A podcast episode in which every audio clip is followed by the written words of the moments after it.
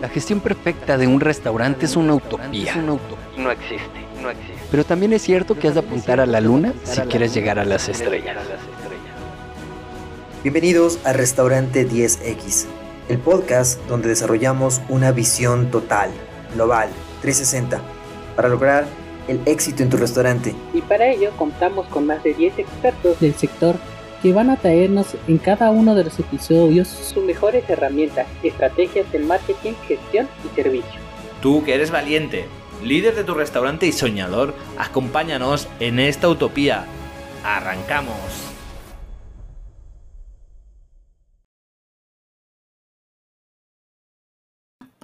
Muy buenas y bienvenidos a un nuevo episodio de Restaurante 10X. Estamos de nuevo con Gabriela Peña de Estudio NA en México y vamos a hacer un episodio enfocado sobre todo yo creo a emprendedores que quieran abrir su restaurante y que estén pensando ¿cuál, cuál es?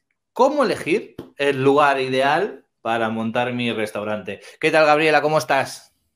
Hola John, ¿cómo estás? Muy buenos días. Bueno, buenas tardes para ti. Sí, exacto. Estamos a siete horas de diferencia grabando eh, buenos días, buenas tardes, a todos también, buenos días, buenas tardes, dependiendo cuando estéis escuchando el episodio. Y, nada, ¿qué, ¿qué, nos vas a contar hoy, Gabriela? Cuéntanos. Pues hoy vamos a estar hablando de cómo escoger el lugar ideal para nuestro restaurante. Creo que esto es algo que este, tal vez muchas personas batallan con este, con este paso, que es un paso muy importante en dónde poner tu restaurante o tu tienda o, o donde sea en realidad pero creo que en realidad este, para, para un restaurante es muy importante tener no solamente la ubicación ideal, sino el tamaño ideal para nuestro restaurante. Entonces, este, hoy nos vamos a, enfocar en cómo podemos escoger el, el lugar adecuado para nuestra nueva inversión. Súper, perfecto. Pues cuéntanos, adelante, danos esas, esas herramientas, esos tips que debemos tener en cuenta.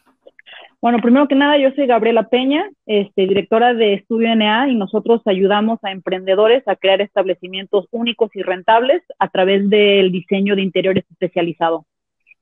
Entonces, esta es una de las cosas que hacemos en cuanto a nuestro despacho de, diseño de interiores especializado, es que ayudamos a, a, nuestros clientes a encontrar los lugares adecuados para, pues, para sus inversiones como te decía, en cuanto a un restaurante, esto es muy importante porque quieras o no, la visibilidad hoy en día es muy importante para nuestro restaurante. Digo, si tienes un restaurante físico, si tienes un ghost kitchen o una, una, una cocina digital, en realidad tu visibilidad va a ser pues en redes, tu visibilidad va a ser, va a ser digital, pero si quieres este, poner un nuevo, un nuevo restaurante, pues lo mejor de todo es tener una buena visibilidad hacia el tipo de público que quieres. Entonces, esto me has escuchado repetirlo en todos los podcasts que hemos hecho, pero primero que nada es muy importante conocer tu presupuesto. ¿Por qué? Porque tienes que saber cuánto estás pensando invertir como paso número uno para tu restaurante. Porque no solamente tienes que comprar vajilla, tienes que comprar equipo, tienes que comprar freidoras, estufas, este, vasos, sino que también tienes que invertir en, el diseño, en, el, en cómo tu restaurante se ve y cómo esa vista refleja tu concepto y tu menú.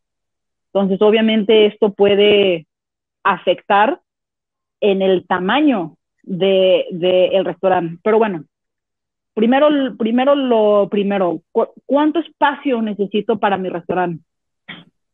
Aquí hay como dos reglas de dedo que podemos utilizar, en donde podemos utilizar la regla del 60-40, en donde el 60% del área total de tu restaurante va a ir para área de comensales y el 40% se va a ir para área de servicios.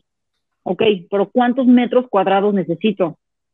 Para eso nos podemos ir a una regla muy básica que necesita, que necesita ser pues más o menos medio metro cuadrado por cada silla de comensal que tengas en el lugar. Obviamente esto puede, esto puede cambiar dependiendo de qué tan extenso es tu menú, qué tan grande es tu, es tu cocina, si estás sirviendo nada más cinco platillos o tienes un menú de 35 platillos de, de, especialidad. En realidad esto se mueve aquí y allá, pero en realidad es una, es una métrica que nos ayuda mucho. Medio metro cuadrado por cada silla que tenemos de comensales. Ahora, ¿cuántos comensales necesito? Muy bien, pues agarremos nuestros números base, que son los gastos fijos que vamos a tener. ¿sí? ¿Cuánto vamos a estar pagando de renta? ¿Cuánto vamos a estar pagando de internet, gas, agua, luz? Todo, todo, lo, todo lo fijo, incluyendo tus nóminas, ¿sí? Incluyendo tus nóminas y como el porcentaje que te vas a estar pagando a ti mismo como, como, como emprendedor, ¿sí? Porque obviamente tú también tienes que estar, tú también tienes que estar ganando dinero de esto, ¿no? Ya con ese número base tenemos que saber pues cuánto es el ticket promedio que necesitamos en cada mesa, ¿sí? O sea, cuánto dinero, cuánto es el mínimo que quieres que la gente pague por cada mesa, por hora o por turno o por día, para que tú estés generando utilidad. Entonces, en realidad yo sé que esto es, es este, muchísima información y en realidad es algo que nos estresa muchísimo pero es súper importante tener los metros cuadrados adecuados para nuestro restaurante. ¿Por qué? Porque he visto muchas veces en que este, encuentran un lugar maravilloso, una esquina increíble, este, hay estacionamiento, hay transeúntes, hay este, conexiones de metro, camiones y demás, pero el lugar mide tres o cuatro veces más de lo que realmente pueden llenar y el tener esas mesas vacías en realidad te causa, te causa gastos. Entonces es muy, es muy importante empezar por unos metros cuadrados que se acomoden a, a tu concepto, a tu menú y a cuánto puedes estar generando de servicio de mesa al día. Entonces, ese es el más importante. Obviamente es el más estresante, ¿Por qué? Porque estamos hablando de números duros. Estamos hablando de realmente sentarnos y hacer un poco de matemáticas y conocer nuestro, nuestro menú y conocer qué es lo que estamos dando como servicio. Claro. Me ha, encantado la, la, regla del 60-40. Digamos que 60% espacio para los comensales, ¿no? Hemos quedado y el 40% para lo que es pues más la, operativa, ¿no? El servicio, la cocina, el espacio de barra, almacén, entraría todo, ¿no? En este porcentaje, digamos. Obviamente he visto lugares que se van hasta 50-50 cuando tenemos una cocina muy extensa, cuando tenemos una cocina como de carnes a las brasas o este menús que tienen una amplia variedad de carnes o este ahí ya ya depende, pero normalmente una regla de 60-40 es muy, es muy acertada. Y aquí depende mucho, como tú bien has dicho, del tipo de negocio, del concepto de, del negocio y las necesidades que, que, tengamos, ¿no? Porque hay personas que no, ¿sabes qué? Yo quiero coger más y más comensales, más y más gente. Y entonces eh, reducen espacio de servicio, hacen la cocina lo más pequeña posible, la barra lo más pequeña posible y llenan todo de mesas, que está muy bien porque tienen, pueden dar abasto a más comensales, pero por otro lado les dificulta la hora del servicio, luego son incapaces de poder dar un servicio porque la cocina es demasiado eh, pequeña para dar servicio a tantas personas. Entonces es importante, ¿no? Pues tener un poco este equilibrio que, como tú dices, en algunos, en algunos conceptos será 50-50, Quizás en algunos pueda ser 80-20 eh, si, si el servicio que se está dando es muy sencillito, ¿no? o de cafetería o de una oferta muy, muy reducida, pero que siempre tiene que ir eh, acorde y, en equilibrio. Y luego también me ha gustado mucho, como reflexión a lo que comentabas ahora, Gabriela, el tema de, de que al final todos queremos, o todos, todos pensamos que es mejor vender más, todos pensamos que cuanto más grande es el lugar y más vamos a vender, pero al final hay que hacer un estudio también a la hora de, elegir, porque eh, tener un espacio más grande va a implicar también más manos, va a, implicar más cocineros para cocinar y preparar la comida, va a implicar más personas para tal, va a implicar un presupuesto mayor en vajilla, en menaje, platos, vasos, etcétera. Entonces, también nos va a subir mucho los presupuestos. Entonces, es importante que hagamos esta reflexión y por acabar con, con mi parte en este, en este punto, Ah, me gustaría lanzarte una pregunta. ¿deben dejarse llevar las personas que estén buscando un local ahora por la oportunidad? Ese local que quizás no es lo que se adapta a sus necesidades, pero sí que es una buena oportunidad calidad-precio, o es mejor buscar hasta encontrar aquello que realmente se adapta a lo que quieren eh, montar, al tipo de negocio que quieren montar? Esa es una súper buena pregunta. Yo creo que depende, depende del lugar en realidad, porque sí hay cosas que puedes hacer en cuanto a diseño, que puedes este, sacarle un mejor uso a un local que tal vez no es exactamente lo que buscas, pero tal vez esas faltas nos pueden ayudar a generar áreas de oportunidad para que sea como un diseño único o que tenga algo que tenga algo distinto. Este, yo creo que ahorita definitivamente todos estamos buscando cómo, que, cómo hacer que el dinero nos rinda más, cómo hacer que tengamos, bueno, todos estamos buscando esa, esa oportunidad. Entonces, yo creo que es una, es, un, es una súper buena pregunta. Yo creo que depende del local. En realidad, este, tenemos que tener unas variantes mínimas, en, a lo que me refiero en que, ok, tú, tú tienes que saber que mínimo, mínimo, mínimo, este, como vas a estar sirviendo pizzas, pues necesitas un horno, ¿no? Y si las quieres a la leña, pues significa que tu horno va a tener que ser de cierto tamaño y tienes que ocupar cierto número de personas para operarlo. ¿sí? Entonces, este mínimo ese lugar tiene que ajustarse a tus variantes de servicio mínimo.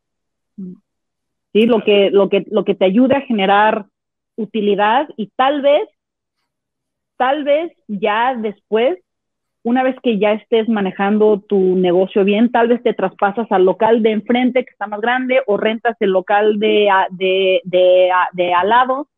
O, pero, pero sí, yo creo que enfocándonos en el diseño como tal, sí podemos hacer que los lugares funcionen de acuerdo a las necesidades del hogar, tomando en cuenta las necesidades mínimas de ese, de, de ese, de ese negocio. Súper. Totalmente de acuerdo. ¿Qué, qué, más? ¿Tenemos más tips, más herramientas para elegir el lugar que nos quieras pues, compartir? Mm, definitivamente la visibilidad. Este, yo sé que hay muchos restaurantes que están en un, hasta arriba de una torre, están en un rooftop, es algo súper especial, pero normalmente el mercado de la, de la comida se da a nivel de calle, obviamente, ¿no? Entonces tú necesitas saber cuál es tu mercado meta, a qué tipo de personas estás queriendo llegar con, con tus servicios, ¿sí? Tus servicios son oficinistas y tienes paquetes de comida para, para esos oficinistas que es una comida con un concepto hecho en casa, es barata, es rápida, pueden llegar, comer e irse. Entonces necesitas un local que esté a la vista de varios servicios de oficina o tienes algo de comida rápida más para, más para gente más joven, tal vez estudiantes universitarios, entonces tal vez quieras tener algo dentro de los distritos educativos. Sí, entonces es, e, es, importante saber cuál es nuestro mercado meta. Obviamente hay excepciones a esto. Hay restaurantes que empiezan, que están en un lugar que no tiene absolutamente nada que ver con la, con la vivencia comercial de la ciudad y empiezan un movimiento gastronómico en esa, en, eh, en, esa zona. Creo que todos sabemos que eso ha, ha, pasado antes, pero este, obviamente lo mejor sería buscar un punto en donde vas a tener el flujo de ojos suficiente para que vean tu lugar. Aunque hoy en día obviamente nos podemos apoyar muchísimo en el marketing gastronómico, como lo que hace Valentina Salazar. Este, el, el gastromarketing digital obviamente nos ayuda muchísimo y más que ahora podemos tener servicios de para llevar a casa, este, puedes tener tu propia cocina digital, pero sí creo que todavía es muy importante tener un punto de visibilidad que sea de acuerdo a tu mercado meta. Y yo sé que desafortunadamente normalmente estos lugares pues son en lugares concurridos y las rentas son, son más altas. ¿Por qué? Porque, porque quieres estar cerca de las zonas que pues tal vez están de moda o se están regenerando o entonces aquí tendríamos que ver realmente el costo-beneficio y ver qué, pues, qué es mejor para, para, para nosotros como negocio. Aquí hay una buena reflexión. A nivel de, bueno, voy a empezar primero por la reflexión y luego te voy a lanzar eh, una pregunta de nuevo. A nivel de reflexión es muy interesante, ¿no? Porque muchas veces pensamos, uy, esta renta es, es muy alta o es cara, ¿no? O esta renta es muy barata, ¿no? Mejor este local que la renta es más baja, más barata. Bueno, claro, como tú dices, al final va en relación a, beneficios, costes, ¿no? Que puedes tener una renta muy baja, quizás luego no entra nadie, no pasa nada. Entonces, quizás es baja porque no está en una buena zona. Por lo tanto, quizás va a requerir luego de mucho más trabajo de marketing digital para poder atraer personas y va a ser más difícil de rentabilizar. Quizás una renta alta tiene un riesgo mucho más grande, pero también tiene mucha más gente de paso y mucha más facilidad de trabajar y de poder asumir. Por lo tanto, a la hora de medir la renta, yo creo que no debemos fijarnos directamente si es alta o baja, así, tal cual, no, porque claro, si es así, solo siempre voy a coger la más barata, sino pensar cuál va a ser la que mejor se adapte a mi concepto, a mi negocio y qué ventas voy a tener yo y cuál voy a poder rentabilizar mejor. Porque si pago 100 y facturo 100 y facturo 90 o facturo 100, pues estaré empatando. Si, tengo una, un alquiler de 3.000, me lo invento, y facturo 6.000, pues entonces me sale más a cuenta tener el de 3.000, porque también me va a hacer facturar más. Entonces, que no siempre lo veamos como renta baja, alta, sino que hagamos esta reflexión que tú comentabas, de hacer un pequeño este análisis de números, de cuánto voy a vender, de cuántas mesas tengo, a qué precio, cuál es mi ticket medio, todo, todo lo que hemos ido hablando en este episodio, para decidir si es baja o alta. Al final, si es caro o barato, lo decidirá eh, digamos, el retorno que podamos tener de, ese negocio, ¿no? Y hablando de, visibilidad, hablando de visibilidad, eh, yo quería hacerte una pregunta. Yo, a mí personalmente, Gabriela, me gustan los, restaurantes, los negocios que tienen, eh, que tienen luz, luz natural. No hace falta que sea todo exterior, pero que la frontal pues tenga una puerta de cristal, ¿no? Se puede ser, o de vidrio, que tenga ventanas, que cuando pase por la entrada yo sepa ver lo que hay dentro, ¿no? Y a mí me, producen sarpullido. Yo no recomendaría a nadie coger un, restaurante, eh, por ejemplo, en formato túnel, ¿sabes? Este tipo de, de local que tiene una pequeña puerta que muchas veces es de madera y no se ve lo que hay dentro, y es alargado, es muy alargado. En lugar de ser cuadrado, es alargado. Por lo tanto, desde fuera es muy difícil de ver lo que está pasando dentro. Y yo siento que esto es una limitante, no sé cómo tú lo ves. O también se le puede sacar partido a este tipo de negocio, formato túnel y oscuro. Es una súper es una súper buena pregunta porque aquí depende, aquí regresamos como al punto número uno, ¿cuál es tu concepto?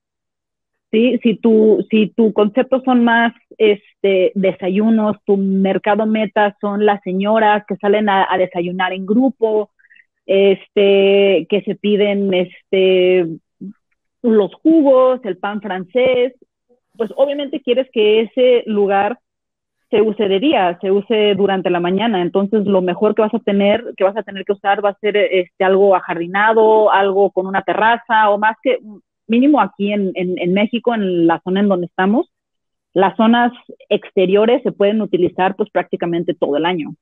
Entonces, obviamente vas a querer un, concepto que, conecte más con tu uso de día. Pero eh, si ya tienes un restaurante que tu concepto es mucho más nocturno, ¿sí? Tu comida es, no quiero decir simple, pero aquí depende del de, menú de cada quien, pero hemos diseñado lugares que están basados única y exclusivamente en el tipo y el tono de, iluminación, el cual puedes controlar únicamente en un ambiente de iluminación artificial que hace que esos lugares realmente sean algo, que se vean como algo distinto. ¿Por qué? Porque la iluminación la puedes controlar toda, de pe a pa, puedes controlar los cambios de tonos, puedes este, controlar los cambios de calidez, puedes hasta cambiar el, el color de esa, de esa luz durante el transcurso de la noche según se vaya, vaya cambiando de, de uso. y Tal vez este, hace poco diseñamos un, un restaurante que empezaba en el día y terminaba cerrando a las 2, 3 de, de la mañana porque a cierta hora cerraban, cerraban la, la cocina y el punto focal era la barra. ¿Sí? Entonces, este, aquí depende de qué tan original eres con tu concepto también. Entonces, este, el, el uso de la iluminación artificial también puede ser algo extremadamente atractivo y más porque lo que realmente quieres es que la gente suba esas fotos a Instagram, ¿sabes? Entonces puedes realmente crear estos ambientes únicos que única y exclusivamente puedes hacer controlando iluminación artificial. Entonces, este, regresando como a lo que habíamos estado hablando, ¿no? Como para recapitular todo, ¿qué necesito para poner mi restaurante? Uno, ¿cuánto le quieres invertir para que tu diseño realmente exprese las bondades de, de tu menú. ¿Cuántos metros cuadrados necesitas para, para que pase eso? Puedes utilizar la regla del 60-40 o medio metro cuadrado por cada, por, cada, por cada silla. Una vez que ya sabemos más o menos nuestros metros cuadrados este, y nuestro servicio, buscamos un local con una visibilidad adecuada que nos ayude a, a generar lo que nosotros pensamos puede ser esa utilidad. Totalmente de acuerdo. Me parece muy bien el resumen. Yo creo que con esto, no sé si me hay algún paso, nos dejamos o tenemos todo. Yo creo que tenemos todo. Lo tenemos todo. Digo, a ver si me voy a despedir ahora y lo vamos a tener todo. Son muchos pasos. Yo considero que es un paso muy importante. Eh, elegir el local es la, es la base al final, o es una de las bases. Hay varias, ¿no? Porque necesitas saber el concepto y todo esto. Pero elegir el local es una cosa que no puedes cambiar. Si te equivocas y el del concepto lo puedes cambiar. Si hay una persona en tu equipo que no funciona, la puedes cambiar.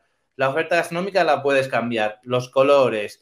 Eh, al final, la mayoría de cosas se pueden cambiar. Pero el local es una de las pocas cosas que sí que puedes hacer cambios en él, pero que no puedes cambiar después. O es muy difícil o muy costoso cambiar eh, de primeras. Entonces, espero que hayas prestado mucha atención, no tú, Gabriela, sino nuestros oyentes, y, que no dudéis mm, sin compromiso. Si tenéis dudas, si estáis pensando, aquí tenéis a Gabriela eh, Peña, Estudio NA, que, seguro que, os acompaña y os ayuda en las preguntas y necesidades que podáis tener y os pueda asesorar incluso en este proceso de elegir local y también la, siguiente fase del diseño, ¿no? De, cómo eh, acoplarlo al concepto que, estéis buscando. Así que cuéntanos, Gabriela, dónde pueden encontrarte todas estas personas que estén em, pues con ganas de saber más. Nos pueden encontrar directo en nuestra página en estudio-na-medio-mx.com. Igual en Instagram, es una de nuestras herramientas más utilizadas, Estudio NAMX. Y este, si quieren, mándenme un correo, Gaby, G-A-B-Y, arroba, estudio NA-medio-mx.com. Perfecto, pues esto sería todo por, hoy. A los que nos estéis viendo en vídeo en YouTube, eh, pues os pediría que os suscribáis al canal si no lo habéis hecho ya, que nos des un like. Si estáis en Spotify, Apple Podcast, en alguna plataforma de, podcast, darnos a seguir, darnos cinco estrellas porque no hay más de cinco, por dos motivos. por dos motivos. Uno, para alegrarnos, contentarnos y que sigamos haciendo este tipo de contenido. Y dos, eh, para Porque es el mejor contenido. Exacto. Y dos, para hacernos eh, crecer y llegar a más gente y poder ayudar a más restaurantes y estar ahí. Entonces, nada, no te cueste nada. Cinco estrellitas, que nosotros súper contentos, ¿verdad, Gabriela? súper contentos, definitivamente. Pues nada, nos vemos en el próximo episodio. Hasta luego a todos. Adiós, gracias. Gracias. Adiós, chao.